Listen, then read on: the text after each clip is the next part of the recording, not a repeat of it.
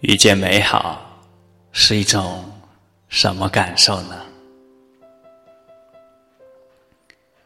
就像蓝天遇见了白云，百花遇见了春雨，我遇见了你。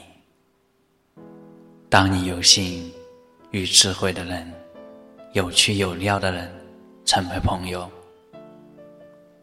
你会蓦然发现。